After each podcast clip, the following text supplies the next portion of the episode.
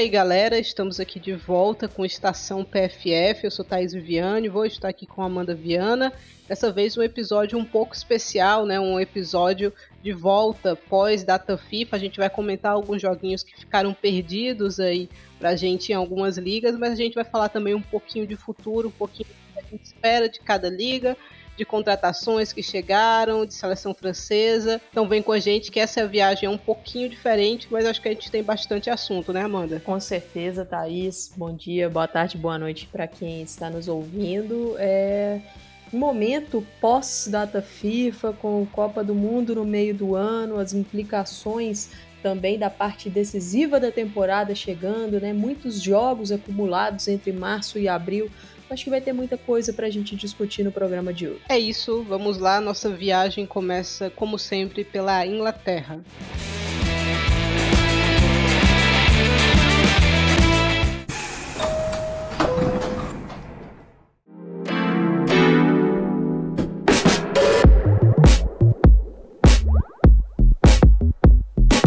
Aqui na Terra do Rei agora, né? Ia falar Terra da Rainha, mas agora é Terra do Rei. Nós tivemos uma recuperação da primeira rodada, né? O Manchester City venceu o Arsenal por 2 a 1 o Manchester United venceu o Tottenham por 2 a 1 o Aston Villa venceu o Brighton por 6 a 2. Tivemos também uma recuperação da décima rodada com o Leicester vencendo o Liverpool por 1 a 0. E aí, Amanda, qual o destaque desses jogos para você? O destaque vai para pro, a vitória dos times de Manchester, né, Thaís?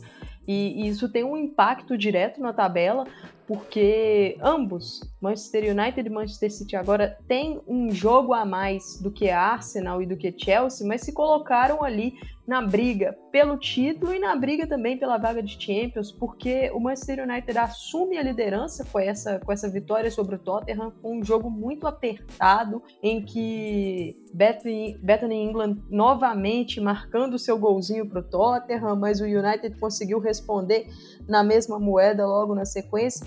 Acho que o United dá aquela resposta para falar assim: nós não seremos aquele United de temporadas passadas que perdia pontos na segunda metade da tabela. O objetivo é tentar ser mais consistente para brigar pelo título, mas principalmente pela vaga de Champions. E a vitória do Manchester City sobre o Arsenal, Thaís, ela foi muito importante. Por quê?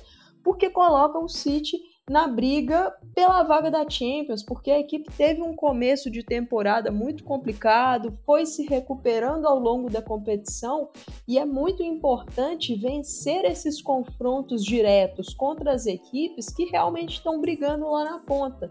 E o Arsenal começa a patinar no momento importante e nos jogos importantes, né, Thaís? Porque agora está a cinco pontos atrás do Chelsea, por exemplo, porque as duas equipes têm a mesma quantidade de jogos é, disputados no campeonato. O Arsenal hoje em quarto da tabela tem um jogo a menos do que United, tem um jogo a menos do que City, tem mas é uma posição incômoda. Por quê? Porque está fora da zona de Champions, a pressão começa a vir, a equipe, o Jonas Eideval ainda busca é, encaixar as peças que chegaram agora na janela de janeiro e não é fácil, isso é um fato. Por quê? Porque é um encaixe que precisa ser rápido, com jogadoras jovens e que ainda oscilam, como Pelova, como a própria Catherine Kuhl, a Gil, que ainda não teve muitas é, oportunidades, precisa dar equilíbrio ao seu time. É, o fato de Sina Blackstenius não, não conseguir ter a constância necessária para uma camisa 9 também pesa e a pressão vai aumentando, os jogos decisivos vão chegando, Champions está batendo na porta, Thaís, e isso tudo acaba virando um bolo que não pode transformar em uma bola de neve, né, Thaís? Exato, eu acho a situação do Arsenal complicada. Esse jogo contra o City, por exemplo, ele foi péssimo, né?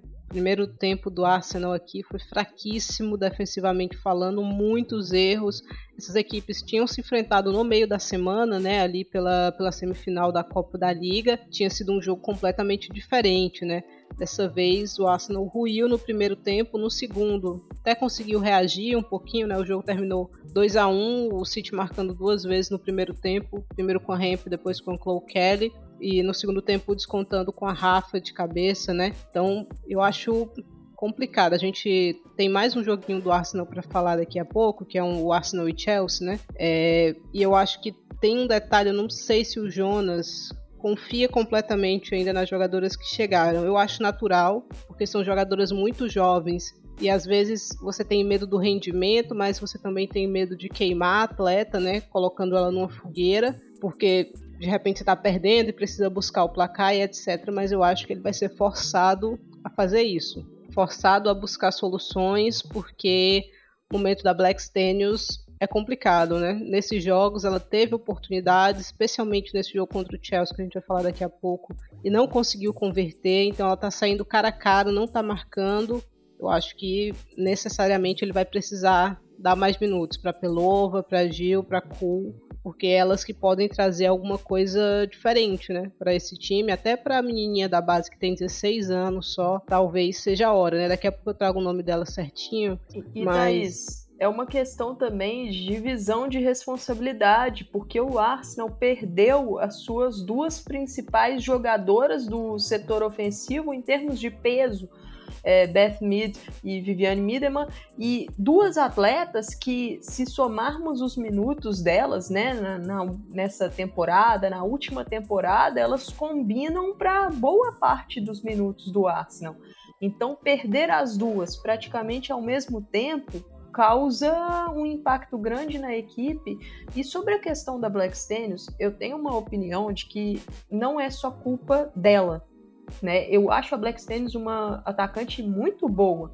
Então, para mim, é uma culpa dividida. É uma culpa do treinador, que eu acho que está com dificuldade de potencializá-la. É uma culpa da atleta também, porque não passa por uma boa fase, tem perdido alguns gols que são em situações bastante favoráveis para ela, mas é algo de conjunto e também de confiança, porque se o momento não é dos melhores, se as chances estão sendo perdidas, a pressão aumenta, eu acho que isso abala também a confiança. Então é, é um ponto que é preocupante para o Arsenal se a gente observar a quantidade de decisões que a equipe terá nesse mês de março e também no mês de abril. Exato, e a jovem jogadora a Michelle a Jie Mang. Acho que ela pode contribuir, também tem 17 anos, né? Acabou de fazer 17 anos. Então, ela jogou contra o Leeds, né? Até marcou um golzinho. Acho que não tem outra pro Edval. Ele tem que usar essas peças mesmo, vai ter que acreditar, vai ter que confiar, porque senão o jogo do Arsenal fica muito previsível. Ele precisa tirar alguém do banco para tentar mudar a história da partida nesse jogo contra o City. A Gil entrou, eu achei que ela entrou bem, eu achei que ela, ela adiciona uma movimentação que o Arsenal geralmente não tem. O Arsenal às vezes tem uma dificuldade muito grande de jogar pelo seu meio de campo. Parece que tem alguém fazendo um amparo com as mãos ali, impedindo que a bola passe pelo meio e o tempo todo escorre pelas laterais, pelas laterais, pelas pontas do campo. E eu acho que até pela formação mesmo da Gil no futebol espanhol, ela tem essa coisa de ter um pouco mais de calma com a bola no pé, de tentar é, vascularizar um pouco mais o, o, setor ali. Então é uma alternativa, né? A Cool também é uma jogadora que pisa muito meio de campo, então acho que não tem outra. Ele ficar receoso de botar essas meninas em campo, acho que não, não, não vai ser sustentável, entendeu? Para a equipe Exato. até o, fim da temporada, se ele não quiser, ou se ele tiver dificuldades, como ele teve com a Frida Mano, por exemplo, né? Na temporada passada.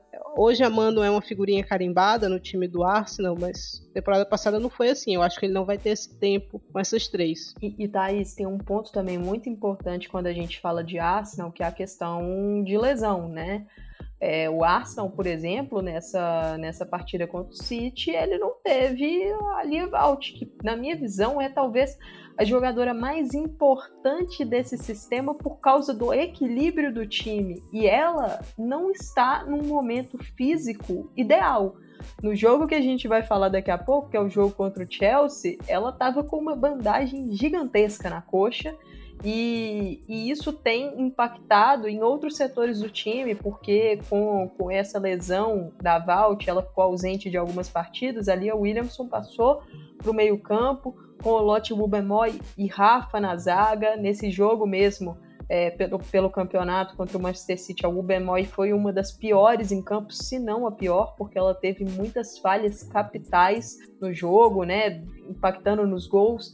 E, e, assim, é necessário rodar o elenco, dar confiança para o seu banco, por quê? Porque se você estourar todo mundo, vai chegar uma hora que, que vai ser inviável na temporada, né, Thais? Exato, e nesse jogo tava todo mundo ruim. A Ubemoy tava mal, a Williamson tava mal. Coletivamente foi um é. jogo muito fraco terrível do Arsenal. Pra defesa do Arsenal. Aí, e, e por outro lado, assim, o Manchester City foi muito inteligente na, na partida. Por quê? Porque soube pressionar a, a saída de bola do Arsenal, soube percebeu né que as jogadoras não estavam num momento bom e soube tirar proveito disso. Foi eficiente na hora de aproveitar as suas chances e conseguiu construir o comeu a bola né? Comeu muito bem. Bunny Shaw também excelente nas pressões que ela fez então, foi um Manchester City muito astuto e diferente daquele jogo da Conte Cup que a equipe acabou derrotada na, na prorrogação, que na minha visão era um jogo que o Arsenal tinha todas as condições para ganhar no tempo normal, né? Fez uma partida uhum. melhor do que o City, na minha visão, uma partida mais sólida. E três dias depois, o que? Mais ou menos isso, a, o jogo virou totalmente, né? Foi um Arsenal muito ruim e um City muito mais sólido e inteligente. Continuo achando que o City perde muitos gols. Isso pode custar Sim. caro contra outros adversários. Assim, que fez um primeiro tempo para terminar goleando o Arsenal, né? Não fez e no segundo quase tomou um empate ali, né? Precisou se esforçar mais defensivamente do que gostaria é, lembrando os, os primeiros episódios do Estação, esse foi um ponto que uma tecla que a gente bateu bastante. Eu lembro é, daquela rodada, se não me engano, a segunda rodada, né, que o Manchester City invent, enfrentou, segunda que era a terceira oficial, foi uhum. o segundo jogo da temporada que o City enfrentou o Chelsea, e você mesmo destacou que a equipe criou boas oportunidades, mas não foi letal e com isso acabou punida pelo Chelsea perdendo a partida. Exato. É, olhando aqui para outra partida interessante que a gente teve aqui dessa, dessa recuperação, né? Dessas duas rodadas de recuperação, o Leicester tá a dois pontinhos de deixar a zona de rebaixamento e deixar a lanterna com o Reading, né? Então, de repente, eu não estava acreditando jamais, mas aí três jogos, duas vitórias pro Leicester, ainda tem um joguinho a menos, né? Dá para sonhar, né, Amanda? Dá para sonhar demais e grande recuperação da equipe e, e Thaís, muitas equipes vão, vão ter pesadelos com essa zona de rebaixamento.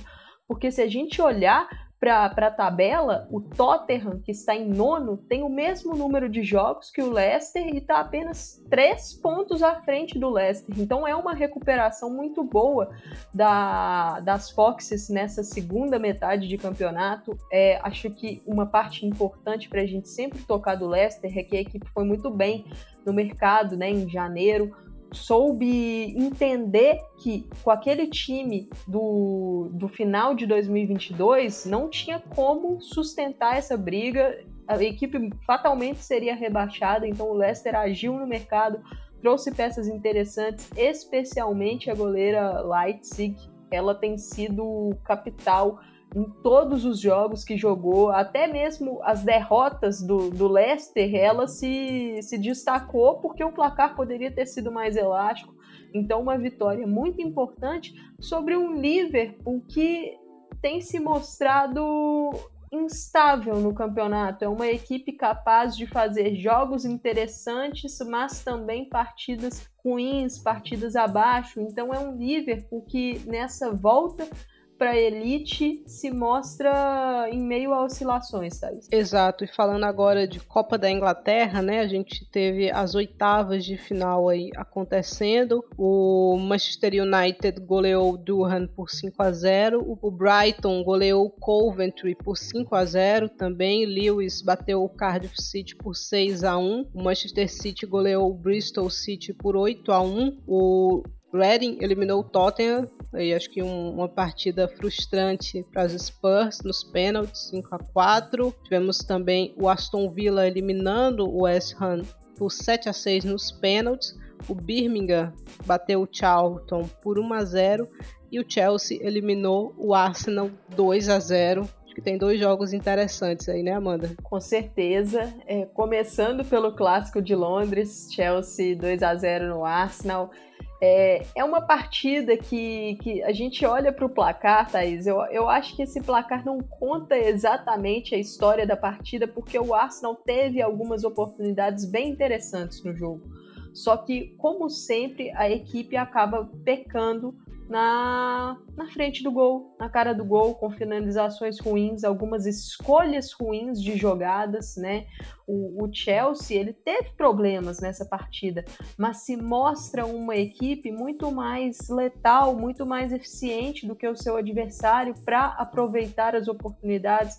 Acho que mais um jogo muito interessante da Lauren James. O, o segundo gol do Chelsea, que ela faz uma pressão é, se não me engano, foi na McCabe ou na Catley, pelo, pelo lado direito de ataque do Chelsea, esquerdo de defesa do Arsenal, foi uma pressão fatal e que foi o determinante para o gol da, da Kerr.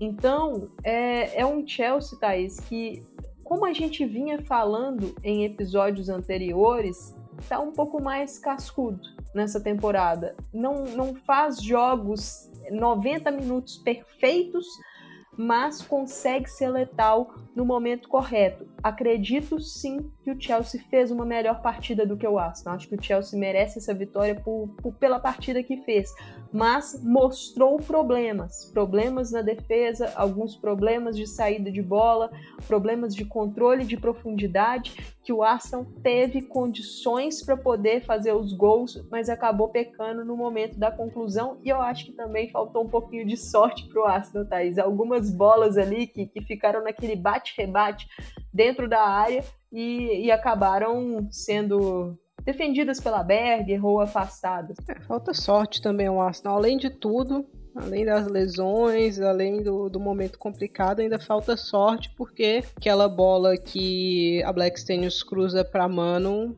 um detalhe, né, para ela entrar, ela entra e muda a história do jogo, né? Porque você consegue um empate. Não achei também uma partida terrível do Arsenal, achei que foi um jogo equilibrado, mas você precisa fazer alguns desses gols que o Arsenal perde. Não tem como. É, achei o Arsenal parecido com a seleção brasileira, viu, Amanda? Tava assistindo o jogo, tava pensando nisso. Não joga terrivelmente, né? É um jogo equilibrado, mas aí um time faz os gols, o outro não faz, não tem muito que, que reclamar. Achei que o Jonas demorou um pouco para mudar. Oi. Sabe o que é o problema dessa, dessa sequência do Arsenal com alguns jogos interessantes, mas sem conseguir fazer os gols? É, problema nisso vai na questão da confiança e se a equipe acaba perdendo no final ou empatando uma partida, não consegue a vitória, a confiança começa a cair, a pressão pelo resultado também começa a aumentar e isso é muito ruim para a equipe, pro coletivo, né? Exato. Por isso, inclusive, eu testaria e não sei como é que tá a Gil para 90 minutos, mas eu passaria a fazer um teste com a Black Stenius um pouco mais aberta e com ela centralizada é, para tentar tirar um pouco desse peso das costas da Black Stenius, né? Parece que a mulher tá jogando com uma tonelada nas costas, assim.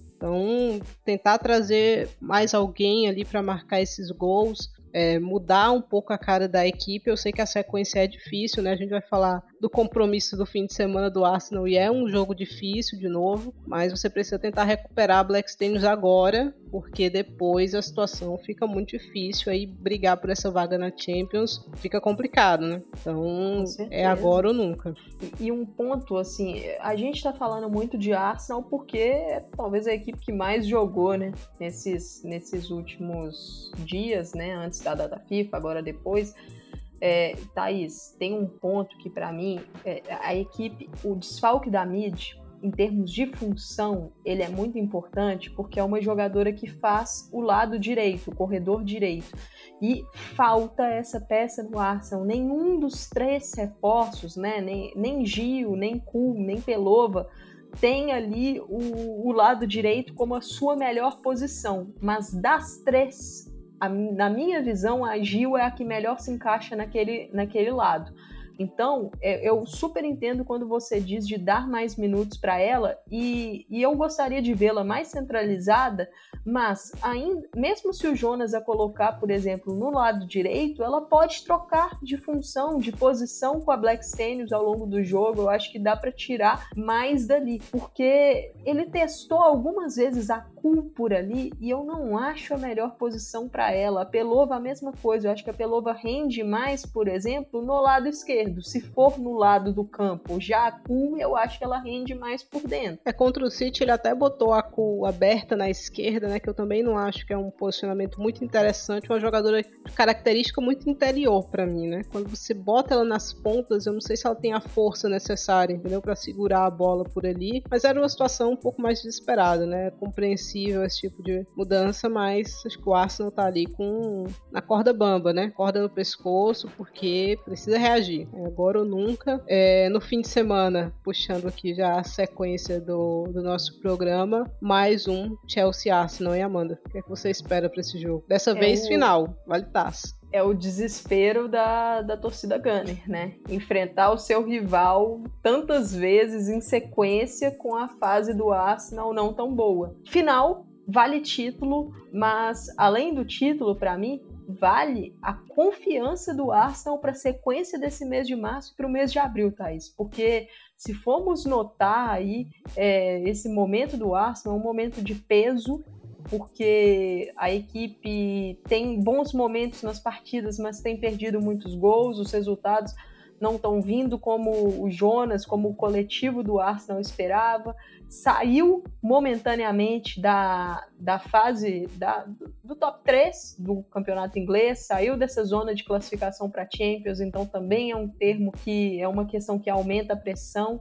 Olha, Thaís, eu espero um jogo equilibrado eu acho que teremos mais um Arsenal e Chelsea equilibrado, mas na minha visão, a vitória do Arsenal nessa partida vai passar pela eficiência no jogo. Porque se formos ver, né, a equipe enfrentou o Chelsea no primeiro jogo ali de 2023, em que o Arsenal, na minha visão, foi bem melhor do que a equipe do Chelsea, foi dominante quase que o jogo todo, conseguiu neutralizar as Blues naquela oportunidade, mas não matou a partida e foi cansando na reta final e o Chelsea conseguiu aquele empate com a Kerr logo na reta final do jogo.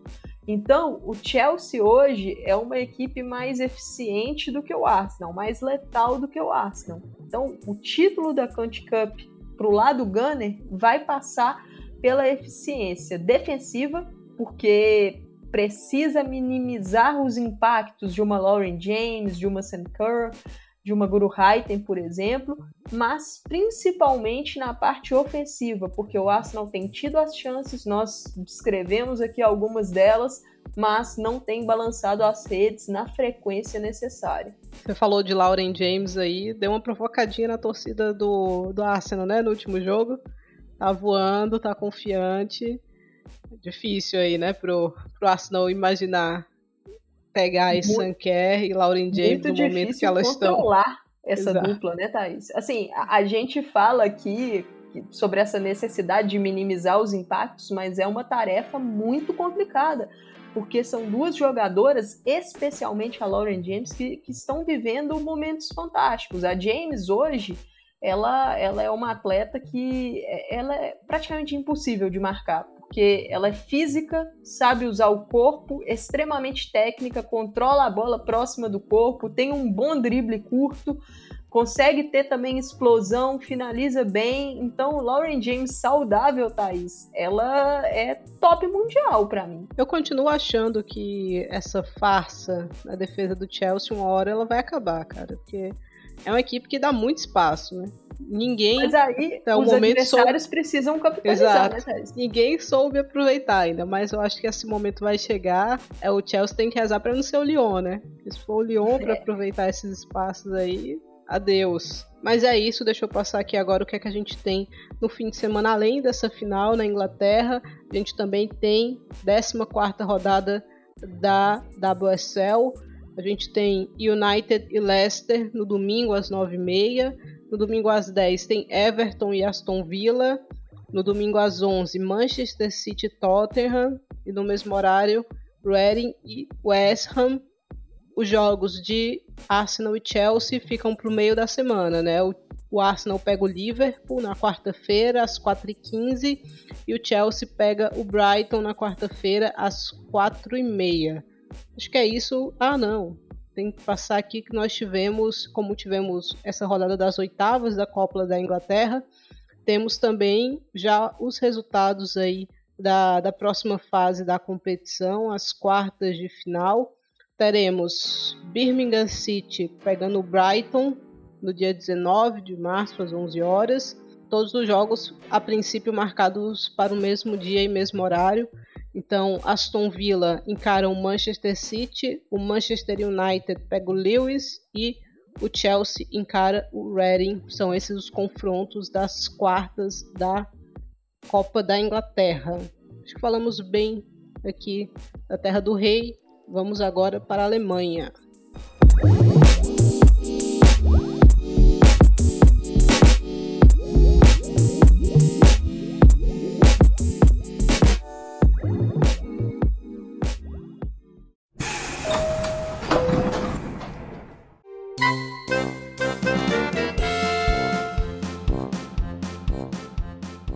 Falando da Frauen Bundesliga, nesse período nós tivemos a 12ª rodada acontecendo. O Bayern de Munique venceu o Eintracht Frankfurt por 2 a 1. O Freiburg venceu o Meppen 3 a 1. Wolfsburg venceu o Essen 3 a 0. O Hoffenheim venceu o Colônia por 4 a 0 e o Leverkusen venceu o Duisburg 2 a 0. Tivemos ainda o Bayern recuperando a 11ª rodada contra o Turbine Potsdam Bayern venceu essa partida por 3 a 0. Destaques aqui da Alemanha, Amanda.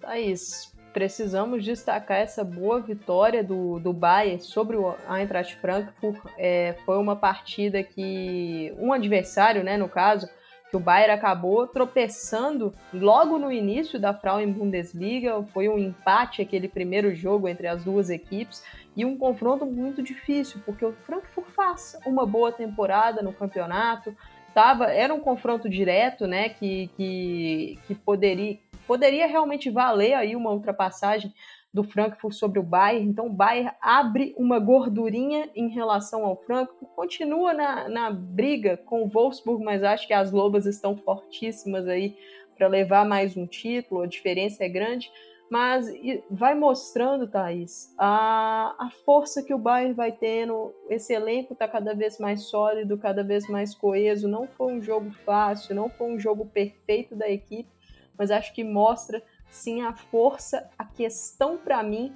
da, das bávaras é o elenco, a profundidade não é a ideal. O banco do Bayern ele deixa um pouco a desejar. Então, é, esse é um ponto para a sequência da temporada. Algumas jogadoras no DM, por exemplo, Sidney Loma é uma jogadora que fica passando de tempos em tempos pelo DM, ficou ausente das partidas, mas já está de volta. Tainara voltou machucada da data FIFA. Então, são as questões importantes para o Strauss saber lidar nessa sequência de temporada. Mas eu acho que é um Bayern, Thaís, que o momento da equipe, por exemplo, é de, é de uma crescente. E se formos pensar naquele confronto de Champions que está chegando, Bayern e Arsenal, acho que hoje o Bayern está numa, numa curva ascendente para essa partida, para tentar chegar cada vez mais forte. Ah, eu concordo. O Bayern está num, num momento muito interessante nessa partida contra o Frankfurt, né? Abriu o placar de cabeça com a Vigosdottir, marcando um belo gol. Depois ampliou com outro gol muito interessante da Lea Schurl, né? Uma bola de três dedos aí da Hal maravilhosa para ela. Acaba tomando um golzinho ali, né? Uma desatenção a Prasnikar marca o 2 a 1 e aí tem uma pressãozinha no Bayern, mas acho que era um duelo era importante vencer esse jogo em termos de confiança para ficar um pouco mais tranquilo também em relação à classificação. Acho que o Bayern consegue isso, né? Agora o Bayern tem 31 pontos, são 6 de vantagem pro são 5, perdão, de vantagem para o terceiro colocado, são 5 também para o Wolfsburg, né? Uma distância considerável, mas acho que dá para você planejar um pouco as coisas com mais, com mais tranquilidade, tendo a vaguinha da Champions ali garantida, né? Então vamos ver o que é que o Frankfurt vai fazer no restante da temporada. Acho que Wolfsburg e Bayern estão bastante resolvidos aqui nas suas colocações. Agora o Hoffenheim chegou de novo, né? Para incomodar aqui o Frankfurt. São só três pontinhos que separam essas equipes. A gente ainda tem é, mais um confronto entre eles, né? Então, tô curiosa aqui, porque o Hoffenheim goleou o Colônia 4 a 0 Começo de 2023 aí para a equipe Alves Celeste foi bem interessante. Vamos ver como é que vai ser essa briga aí por essa terceira colocação, por essa vaguinha na Champions. Malagros não foi convocada para a última data FIFA, né, Amanda? Acho que esse é um detalhe aqui para a gente citar de seleção alemã é, MVT dando oportunidade a outras goleiras, né? Exato. Essa vaga de, de terceira goleira é a vaga em aberto da seleção alemã. E a Martina Voss Tecklenburg, ela, ela deixa claro que, que ela vai fazer alguns testes, é, Malagros está no grupo, ela tá ali no radar, tá na briga, quem foi dessa vez foi Ena Mamutovic, que, que vem fazendo uma grande temporada pelo Duisburg, tem também é, a própria Johannes do, do Frankfurt. Acredito que, que a MVT vai fazer um, um rodízio, Thaís, é, pensando aí na Copa do Mundo. Temos mais uma data FIFA só antes da, da convocação final, que é a data FIFA de abril, que a Alemanha vai enfrentar a seleção brasileira lá no, no dia 11 de abril. E vamos ver quem será a escolhida, né? da, da MVT para essa, essa posição. É, Merle Froms e, e Berger, acredito que, que são ali, se estiverem fisicamente bem, são, são as goleiras que irão. Mas também tem uma, citamos a própria Leipzig, que, que vem numa crescente, vem muito influente no Leicester é, uma profundidade de goleiras muito interessante, né, Thais, na Alemanha. E essa vaga de terceira goleira sendo uma vaga mais para uma peça ganhar experiência, uma experiência internacional de um grande evento, é dá, dá para fazer um teste, né, Thais? Dá para fazer vários testes. Acho que é a liga com melhores goleiras, né? Na Europa, a liga alemã, então tô curiosa aí o que é que a MVT vai aprontar é, o Wolfsburg que venceu o Essen, né, 3 a 0, mas não pôde contar com o Leno Oberdorf, né, desfalcou o Wolfsburg e a seleção estava doente. A seleção sentiu claramente falta dela, né? Mas o Wolfsburg aqui aparentemente nem tanto, não se reencontrou com seu antigo time. É, a Alemanha enfrentou a Suécia, né? Um joguinho bem burocrático ali e faltou meio de campo, né, Amanda? Faltou meio de campo e num, numa equipe que tem uma profundidade de meio de campo tremenda, né, Thais? São muitas peças ali para a função, para o setor. A questão é, Leno Berdorf hoje na, na função que ela faz, que é aquela função de meio-campista defensiva, uma volante, vamos dizer assim, ela está entre as três melhores jogadoras do mundo nessa função, na minha visão.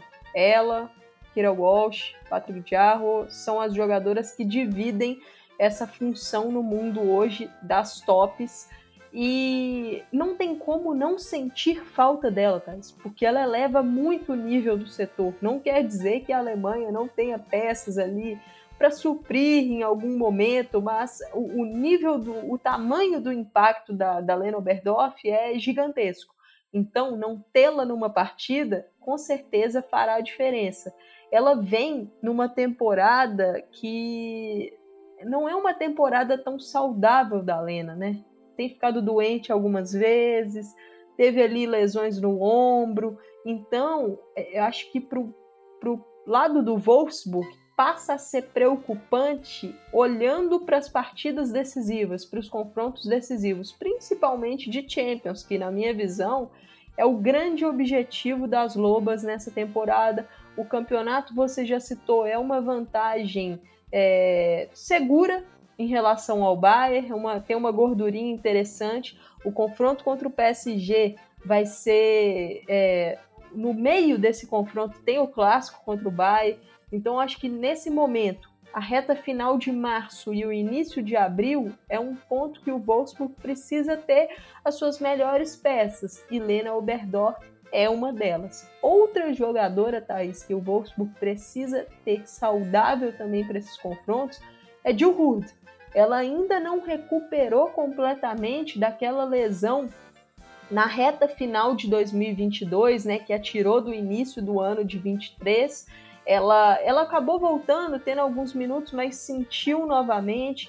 Então, o momento da temporada das Lobas é vai conseguindo vencer seus jogos, vencendo, vencendo tranquilo, vencendo bem, mas olhando para final de março, início de abril, para ter ali o seu elenco completo à disposição do Tom Struth. A gente viu a falta que a Lena fez nos jogos contra o Barcelona, né? Então é uma jogadora que o Wolfsburg tem que tomar muito cuidado mesmo para não perdê-la por bobagem, né? não perder à toa, que ela consiga disputar os melhores jogos, é, os principais jogos, né? os mais difíceis. É uma jogadora que se arrisca muito em toda a partida, né? então precisa dessa atenção, mas precisa também de uma vitamina C. Né? Tá doente? Pô, fala sério. É, a gente tem quarta de final da Copa da Alemanha rolando agora agora mesmo, nesse momento. O Wolfsburg vai batendo Colônia por 3 a 0.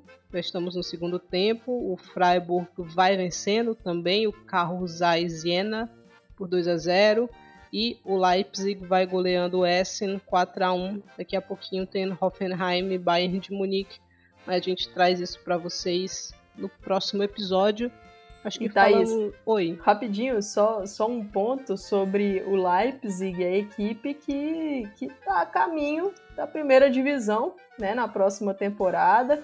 E vem tendo alguns resultados bem interessantes aí, batendo o Essen por um placar mais elástico. O jogo, lógico, está em andamento, mas já está no segundo tempo, nesse momento que a gente grava, sendo que o Essen é um time de primeira divisão né? Então acho que mostra aí a força que o Leipzig vai ganhando desde os últimos anos, subindo de divisão a divisão, agora pronto para talvez na temporada 23-24 aí fazer um bom papel na Frauen Bundesliga. Exatamente, aqui para a gente prestar atenção. E o Essen é um time que costuma revelar talentos, né? Le Schurlen, Oberdorf, então faz a peneira da peneira, né? A peneira no no nível inferior ali, pega as meninas muito jovens, às vezes saindo saindo ainda da, da base, né, das seleções de base da Alemanha para dar aquele, aquele primeiro holofote, fazer aquele primeiro trampolim para a 13 terceira rodada. No fim de semana a gente tem o Eintracht Frankfurt pegando o Freiburg. Esse jogo acontece na sexta-feira às 3h45. No sábado às 9 horas o Wolfsburg enfrenta o Hoffenheim. Que semana do Hoffenheim, né? Bayern e Wolfsburg. No domingo, o Colônia pega o Leverkusen às 9 horas. No mesmo dia, no mesmo horário, o Duisburg encara o Turbine Potsdam. É, no domingo, ao meio-dia, o Werder Bremen pega o Bayern de Munique. E o Meppen encara o Essen. Falamos bem de Alemanha. Vamos para a Espanha.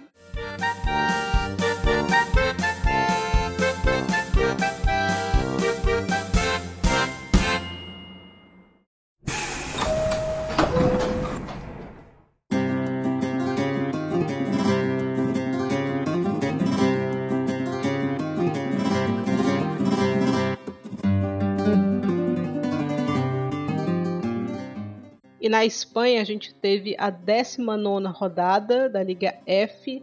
O Levante goleou o Levante Las Planas por 5 a 0. O Valência derrotou o Betis 1 a 0. O Madrid CFF venceu o Villarreal por 3 a 0. O Barcelona venceu o Alavés 4 a 0. O Granadilha Tenerife e a Lhama empataram em 0 a 0.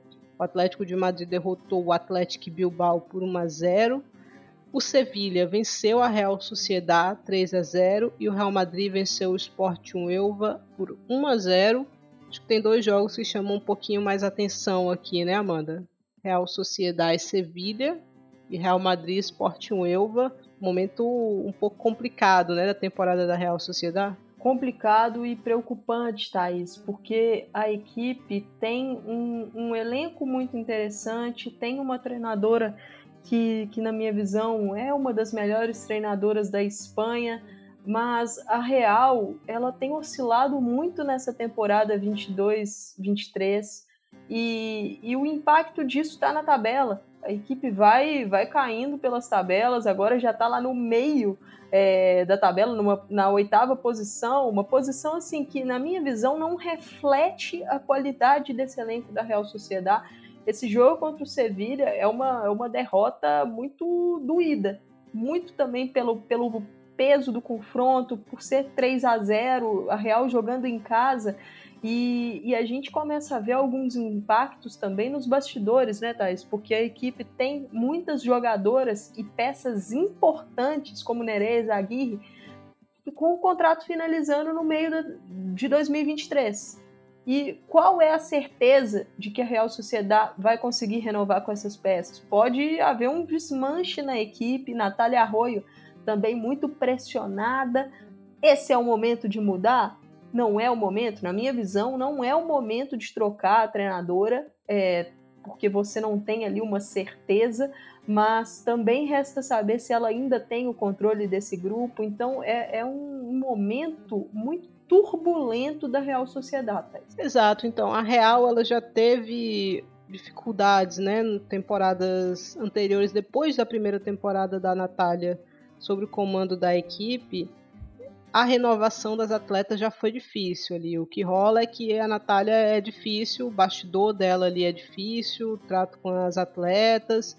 Então, parece não ser uma treinadora tão fácil assim. O trabalho dela é bom, eu também acho o trabalho dela muito interessante.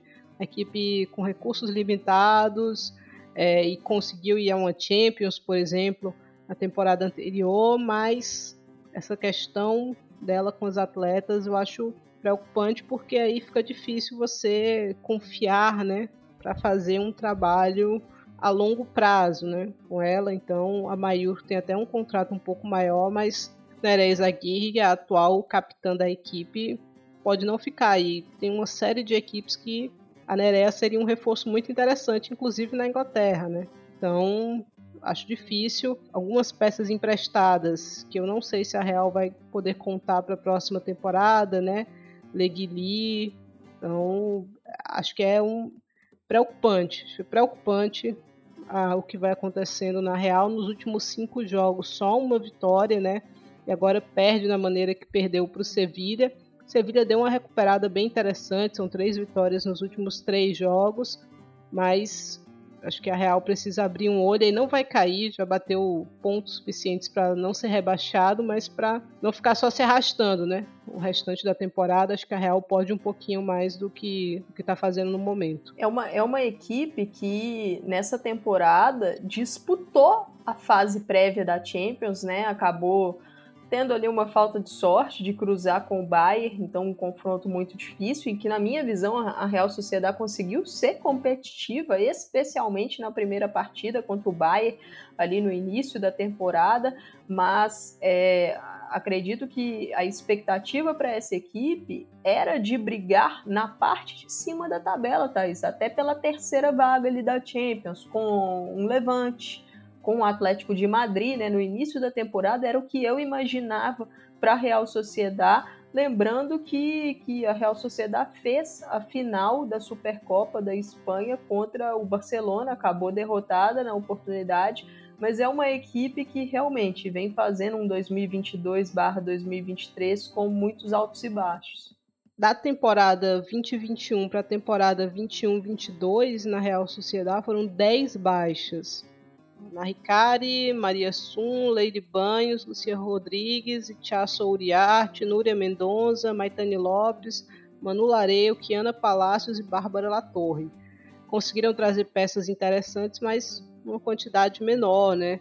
Trouxeram Avanegas naquela janela, trouxeram Iris Arnaz, trouxeram a Emma Ramírez emprestada do Barcelona, e ela foi muito bem, trouxeram a Gabi, mas é pouca gente, né? Então é sempre uma equipe que está ali no, no, mínimo das atletas, né, no número de atletas, e isso é difícil você lidar de uma temporada para outra. Então, imagina que numa temporada você perde, ou você tem 10 baixas, na seguinte você vai ter um outro número elevado, né?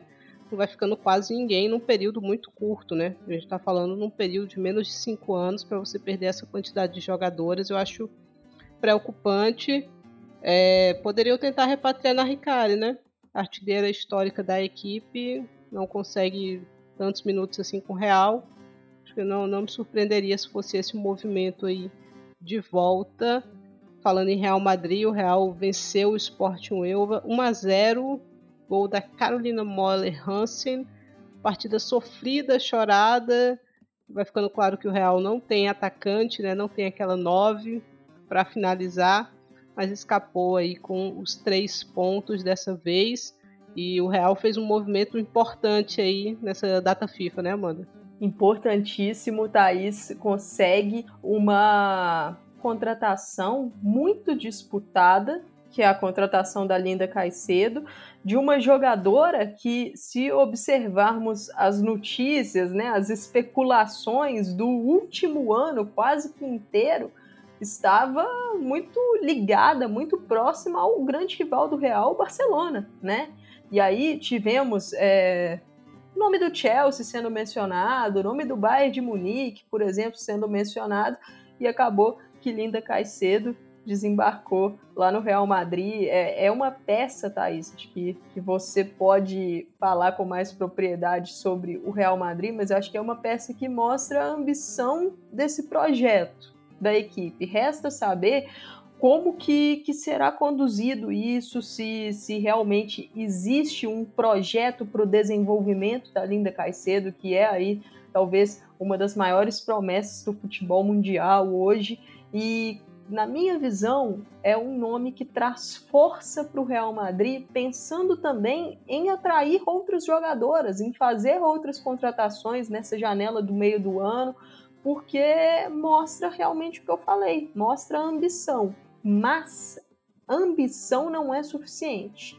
É necessário saber executar o projeto, saber conduzi-lo para buscar resultados, para buscar o desenvolvimento das atletas e fortalecer o seu elenco. Exato, eu tô curiosa também para ver essa adaptação aí. Para mim, a Linda é o principal nome da América do Sul, né? A próxima grande craque que vai sair do nosso continente. Tô curiosa para ver como é que vai ser essa adaptação dela no Real Madrid. Ela assina um dia depois de fazer 18 anos, né? Já pode jogar agora, já vai ficar à disposição do Real. O Real tinha uma vaga sobrando ainda no primeiro elenco, né? Para o seu time principal. Caicedo vai usar a camisa número 19. E vamos ver como é que vai ser essa adaptação. Eu acho que é. Você não pode depositar a expectativa toda da equipe numa menina que acabou de fazer 18 anos. Mas acho que o futuro é promissor. O futuro é promissor. O Real continua precisando de outros reforços em outras posições, mas acho que é um golpe interessante no mercado, né? Se projeta de uma maneira muito interessante, porque você tem o Chelsea levando o Mike Amano, né? Você tem o Barcelona com o Vicky Lopes, e agora você tem o Real Madrid com Linda Caicedo, né? Então as jovens promessas do futuro do futebol feminino vão se distribuindo aí entre as principais equipes da Europa. A gente quer ver as brasileiras fazendo o mesmo caminho, né, Amanda? Exatamente. Eu acho que esse é o grande ponto, Thaís, porque temos aí peças que se destacaram no, nos mundiais de base e estão sendo contratadas por grandes equipes europeias. É, a gente quer ver as jovens brasileiras nesse cenário também. Acredito que o nome, na minha visão, mais próximo da gente ver é o nome da Aline Gomes, né? Uma jogadora que, que tem ali faixa etária muito semelhante com a da Linda Caicedo, só que a Aline faz 18 anos no meio de 2023, em julho de 2023, e curiosamente é, ela faz os seus 18 anos dentro da janela europeia de verão, que é a janela mais forte do continente europeu. Então, estou bastante curiosa para ver se teremos a Aline Gomes em algum grande europeu na próxima temporada, tá? Estou curiosíssima e com portas abertas, viu, Aline? Querendo é só chegar aí no, no Real Madrid. Gostaria de vê-la no Wolfsburg. No, no Bayern também, acho que eu entendo a. O Bayern é a Dudinha. A Dudinha tem a cara do Bayern de Munique para mim. Eu entendo a dificuldade para uma jovem que Alemanha e França acabam oferecendo em termos da barreira do idioma, por exemplo, em termos climáticos, especialmente na Alemanha, né? O frio lá é muito complicado mas acho que a Liga Alemã faria muito bem para a Aline em termos físicos, em termos táticos. É, acho que, por exemplo, o Wolfsburg é uma equipe que sabe lidar muito bem com os jovens, jovens que jogam na ponta. Você está imaginando apenas... Jons Dottir numa ponta, Aline Gomes na outra, é isso? Exato. Sonhar não custa nada, né, Thaís? Mas, assim, é, eu espero mesmo sucesso para as jogadoras brasileiras, porque tivemos uma geração sub-20 vitoriosa, conseguiu um fato histórico que foi conquistar a medalha de bronze no Mundial, fez uma campanha muito interessante. A seleção sub-17 não foi tão longe assim, né? Foi nas uhum. quartas, parou na Alemanha, mas tem muitos talentos. Então, eu espero que nesses próximos anos a gente consiga ver as nossas jovens indo para os Estados Unidos, indo para a Europa. Cito esses locais porque, na minha visão, são ligas hoje que estão entre as melhores do mundo.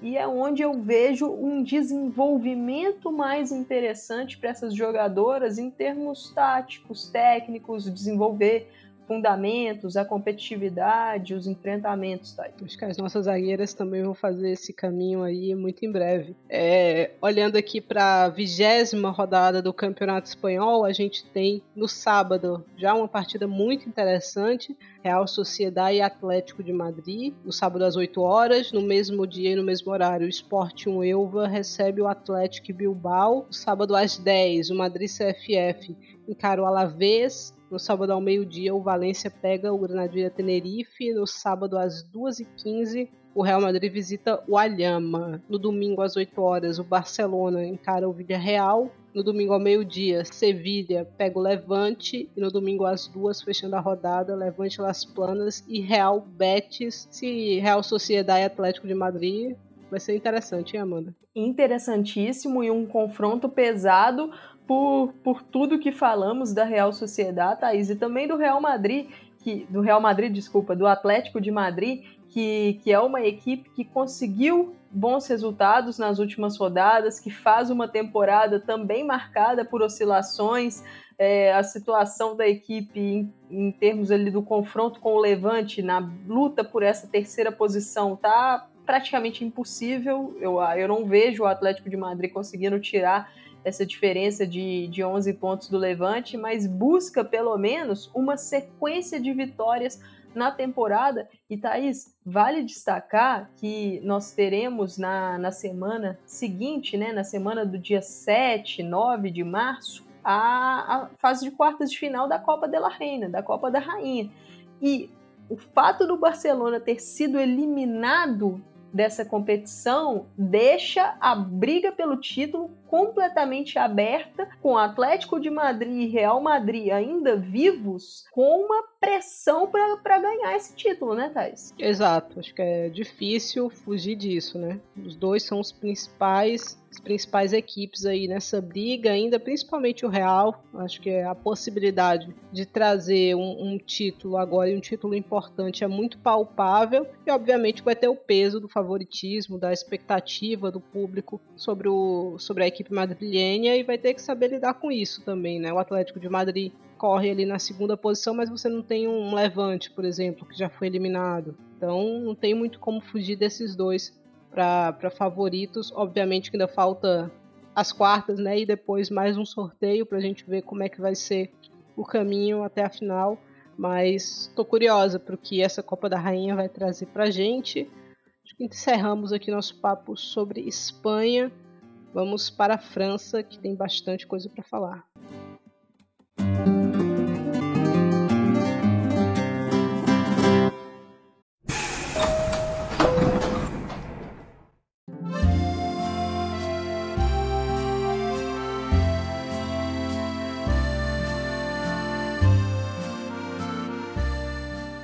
Chegando aqui na Dean Arkema, nós tivemos a 15ª rodada acontecendo nesse último fim de semana, né, pós-data FIFA, o Guingamp venceu o Montpellier 1 a 0, o Paris FC venceu o Rams 3 a 0, Fleury goleou o Rodé por 6 a 0, o Le Havre venceu o Soyot por 2 a 0, o PSG venceu o Dijon 4 a 0 e o Lyon bateu o Bordeaux 3 a 0. Mas o que chamou a atenção na França nos últimos dias não foi o futebol de clubes, né, Amanda? Foi o futebol de seleção, seleção francesa em vias aí de demitir Corinne Diacre depois que algumas jogadoras se despediram da seleção, pelo menos temporariamente, né? Primeiro foi o Andy Renard, depois Catutô e Diani vieram na sequência pedindo esse afastamento, botando pressão também na Diacre. Lembrando que o Noel Legard, que era o presidente da federação estava afastado, tinha um interino no lugar dele. Ele vai ser demitido agora, né? O Noel Legar. E aí ele era o principal apoiador da Diacre. Aparentemente ela não vai durar até a Copa, né, Amanda? Exato, é uma situação muito incômoda acontecendo lá na França, Thais. É, segundo informações, se não me engano, do L'Equipe, né, a decisão sobre esse futuro da, da Diacre ficou para o dia 9 de março e, e há uma, uma pressão para a saída dela, que agora perdeu talvez o seu maior aliado, né, que era o Noel Legrato. E, e assim, são jogadoras de muito peso, né, Thais? Começou ali com Andy Renard, Diani Catotô vieram na sequência, Gridimbock, Perle Moroni também em apoio. Então são peças muito pesadas numa seleção que já teve ali outras jogadoras saindo da, da, da equipe, saindo do grupo por causa dessas indisposições com a Diacre, como Amandine Henry, Sara Burradi, Eugenila Sommer. Para a galera que está ouvindo aqui o nosso podcast, eu indico o vídeo tem o vídeo, tem também no Spotify, os principais agregadores que, que vocês gostem. A, Thaís fez com, com Rafael Alves lá no Planeta Futebol Feminino um vídeo falando do contexto dessa, dessa seleção francesa que levou a essa crise toda e está bem completo, acho, acho interessante, porque é uma situação que tem muitas camadas, né, Thais? A Diacre não assumiu agora, essa, essa questão não é de hoje, ela vem acontecendo aí nos últimos anos e é uma geração talentosíssima que, que não conseguiu aí títulos e isso também é um peso. A treinadora tem também os seus erros é, em termos de, de campo, de conquista, o trato com as jogadoras é extremamente problemático e agora estoura na, na véspera da Copa do Mundo com grandes jogadoras do time se recusando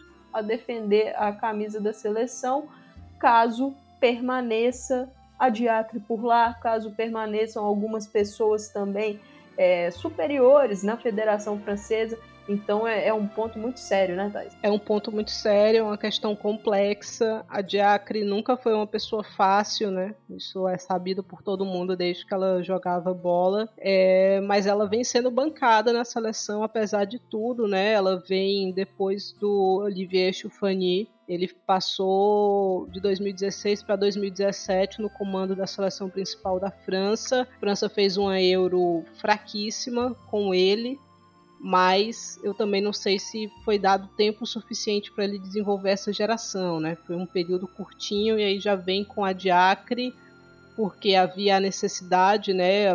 O fato da França sediar a Copa de 2019 acho que acelerou também esse processo de mudança de, de treinador. Só que a Diacre tem decisões muito polêmicas, né? A gente fala da questão do trato com as jogadoras também, que sempre foi tido como preocupante mas ela chega e tira a braçadeira de capitã da Renard, né? Ela vence os Estados Unidos no começo de 2019, jogando muita bola, e aí para a Copa ela deixa a Catotô fora do grupo, né? Cascarinou no banco. Então são decisões complicadas, críticas públicas a jogadoras, né? É, tem a questão depois da Mandina Henry, que vem ali em 2020, né, que ela deixa de convocar a Henri, disse que é porque ela estava voltando de lesão e tal, mas a Henri já estava tava boa já, né? Então, questões complicadas. Aí a Henri dá aquela entrevista depois falando que a, o clima era péssimo, que durante a Copa as jogadoras, a pressão era muito grande ali, que as jogadoras choravam muito sozinhas nos quartos. Então, é um clima difícil. E aí para botar uma cereja nesse bolo, né? A Diacre volta a chamar Kiram Hawi, né? Hawi que ela tinha deixado de fora da Copa de 2019, é, mas depois de toda a polêmica com a Minata Diallo, no começo de 2022, a Corinne Diacre voltou a chamar Amraoui, sabendo que o clima no PSG era péssimo, né? Então, uma coisa terrível atrás da outra. Na Euro, eu acho que a França é, até chegou numa fase interessante, né? Chegou na semi, caiu para a Alemanha, então aí eu acho que não, essa não foi a questão, mas chegou jogando menos do que poderia, né? Mesmo com a questão da lesão da Catotô, eu acho que ali ficou claro que a, que a Jackson não tinha alternativas, né? Para jogar sem a Catotô. Não estou dizendo que é fácil, mas é um tempo de trabalho que eu acho que era uma, era uma variável a, a ser testada, né? Quando, quando a Catotô não tiver, quem pode fazer o papel dela? Ou será que a gente muda o jeito de jogar um pouco? Então acho que isso ficou meio evidente aí com, com a lesão da, da Marie Antoinette no, no meio do ano, durante a Eurocopa. E aí as jogadoras, na minha concepção, estavam só esperando um momento, né? Que a Diacre já não tivesse o, o Noel Legarte como apoiador ali. Isso aconteceu depois da polêmica dele com o Zidane agora elas deram o golpe para mim no momento certíssimo, né? Para tentar chegar um pouco mais vivas ou para ter um clima mais tranquilo, né? Durante a Copa do Mundo, porque o grupo, falando de talento, é um absurdo que essa seleção da França não tenha conquistado nada, né? Exato, é uma profundidade é, incrível de peças em, em, alguns setores e com jogadoras que estão é, no topo do mundo em temporadas em sequência. E Thaís, é, dessas, dessas jogadoras que, que se manifestaram, né, que estarão se distanciando, se afastando da seleção enquanto essas situações não mudarem, é, temos aí Wendy Renard e Gridinbock, as duas principais zagueiras da França. Em box está lesionada, é uma dúvida pensando em Copa do Mundo mas é válido mencioná-la com certeza. Perle Morroni, que é uma lateral esquerda que tem uma briga muito forte no seu setor, porque a concorrência é muito grande, mas é um, também uma, uma jogadora é muito forte da França. E aí, Catotô e Diani, duas das principais peças ofensivas da França. Catotô se recuperando de lesão, a gente ainda não sabe qual será a condição dela para a Copa do Mundo, mas imagina-se que, que ela terá pelo menos ali uma, uma condição de, de brigar, de chegar na Copa. Resta saber se 100% ou não. Mas em termos de impacto, Thaís, são, são jogadoras, em sua maioria, titulares. É, a Renard, uma zagueira, em um setor que a França não tem uma profundidade tão grande, né? Uma equipe que tem profundidades em ponta, em meio campo, mas o miolo da zaga não é essa, essa, esse setor com muitas peças assim no nível mundial. É, Gianni, hoje, talvez a principal jogadora da França, porque o que ela vem fazendo no PSG, na função que não é a dela, né, substituindo a Catotô, é, vem marcando seus gols, vem tendo é, impacto, vem sendo decisiva. E assim, Thais, se a França não tirar de Acre do comando e for para a Copa com ela como treinadora, eu também não descarto de vermos outras atletas saindo da equipe.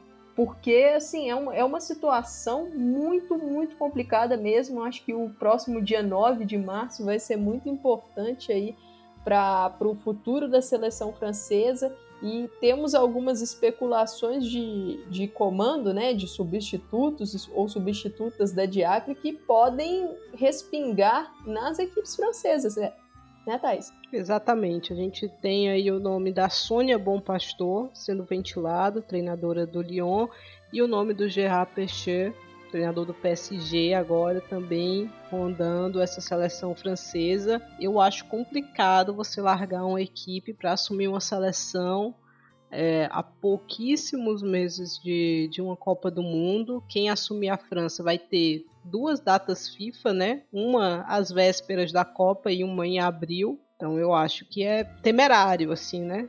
Então será que a Sônia Bom Pastor vai abrir mão do trabalho dela com o Lyon? Trabalho que pode fazer dela campeã francesa mais uma vez. O Lyon está recuperando peças aí para a Champions League. Será que vale a pena na visão dela? E o Gerard Pechet, será que ele é a melhor pessoa para assumir o comando da seleção? Tudo bem que passou já pela equipe do Lyon, pelo PSG. As jogadoras aparentemente o respaldam, né? principalmente as do PSG. Mas o PSG já tem pouca jogadora, né? Tem um elenco curto, vai perder o treinador agora, para esse momento importante da temporada, é uma sensação muito ruim que o PSG vai passar, né? Se isso acontecer. Exato, e assim, não são os únicos nomes é, ventilados, tem também do Estufani, que foi treinador do PSG em anos anteriores. E Thaís, tem uma coisa para a gente lembrar também, que no ano que vem, em 2024, tem a Olimpíada de Paris, na França. Então, mais um peso para essa seleção francesa. E, e, assim, não sabemos se Diacre sairá ou não.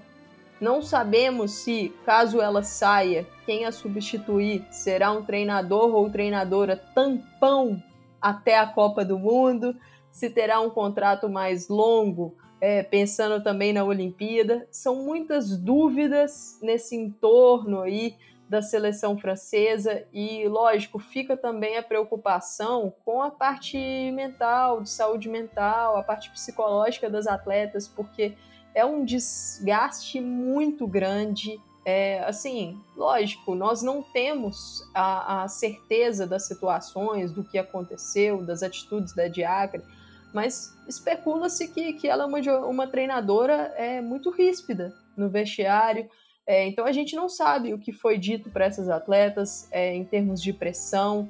É, então, assim, fica essa preocupação com esse ponto, essa parte mental, e lógico, isso tudo, por ser desgastante, por ser uma situação importante às vésperas de uma Copa do Mundo, pode impactar também no restante da temporada das jogadoras em seus clubes. Então é uma situação que eu acho que a Federação Francesa precisa buscar resolver o quanto antes. Eu acho que, como a relação com a Diacre está muito desgastada, acho difícil alguém chegar tão mal, né? Quanto ela estava com as jogadoras. Então a tendência é só que melhore. É que eu acho que se a França acerta no treinador, periga brigar por título de novo, né? Porque é uma seleção que, pelas lesões e pelas polêmicas, pelo menos a minha visão, estava um pouquinho afastada ali, né? Do grupo das principais. Mas no papel é um time muito bom, né? Mesmo com a questão se a Katoto vai voltar ou não, é uma equipe que acho que o único setor talvez com mais dúvidas seja o centro da zaga, né? Porque tem boas laterais, tem boas pontas, tem um meio de campo interessante, tem uma goleira que tem suas questões, mas tem um nível bom também, a Perro Menhan. Então a gente está falando que se a França acerta bem, na minha visão, ela pode até voltar para a briga do título. Exato, e pode assim, caso mude realmente esse comando, ter o retorno de algumas atletas, como por exemplo a Mandinha Ri. Então, é, é, uma, é uma seleção fortíssima, Thaís, que não está vivendo aí um momento tranquilo no seu bastidor, mas se resolver isso, tem tudo para ficar cada vez mais forte para a Copa do Mundo. E obviamente isso respinga na gente, né? Não tem como, Exato. tem Brasil e França aí na segunda rodada da Copa do Mundo. É, vamos ver, vamos, vamos aguardar e o que, é que pode ser feito. É o primeiro mata-mata do Brasil na competição. Né? Eu sei que aqui a gente não fala muito de seleção, assim, quando não respira em clube, mas Brasil, se quiser pensar em viver um pouquinho mais na Copa do Mundo, precisa vencer a França ou precisa bater a França no saldo, né? Precisa marcar mais gols do que a França empatar nesse duelo direto. Duas tarefas difíceis, né, Amanda? Dificílimas e um confronto, Thaís, que a seleção brasileira nunca venceu, né? O Brasil nunca venceu a França na história e, e, a gente fala de saldo é, para quem acompanha bastante a seleção brasileira e também acompanha o nosso trabalho no Planeta Futebol Feminino, em vídeos, lives, sabe que a seleção tem um problema de eficiência na cara do gol, problema de, de aproveitar as suas oportunidades que são criadas, mas a finalização ali é um fator que a equipe peca ainda. Então, é, essa, essa questão aí, uma França cada vez mais forte caso mude de comando, não é uma, uma boa notícia para a seleção brasileira. Mas é aquilo, Thais. É Copa do Mundo, então não tem para onde fugir, não tem para onde correr. E a seleção francesa, na minha visão, tá aí. Há uma troca de chegar novamente com, com um bom grau de favoritismo nessa competição mundial. É isso, falamos bem aqui, demos uma passeada, né, novamente pelas ligas, falamos de copas, falamos um pouquinho das seleções também, uma prévia, um programa um pouquinho diferente, né, porque ele vem pré as rodadas aí pra galera ficar na expectativa do que vai acontecer. E até a próxima semana, né, Amanda? Exato, até a próxima semana. Uma semana decisiva, né, Thaís? Que tem decisão na Inglaterra, que tem rodada de Copa na França, que tem a Alemanha voltando aí com a Frauen Bundesliga, a Espanha voltando com a Liga F. Acho que vai ter muita coisa para a gente conversar. E o início do mês de março, um mês importantíssimo para as principais equipes europeias que estão aí envolvidas na disputa da Champions League. Agradecer a quem nos acompanhou até aqui e até a próxima.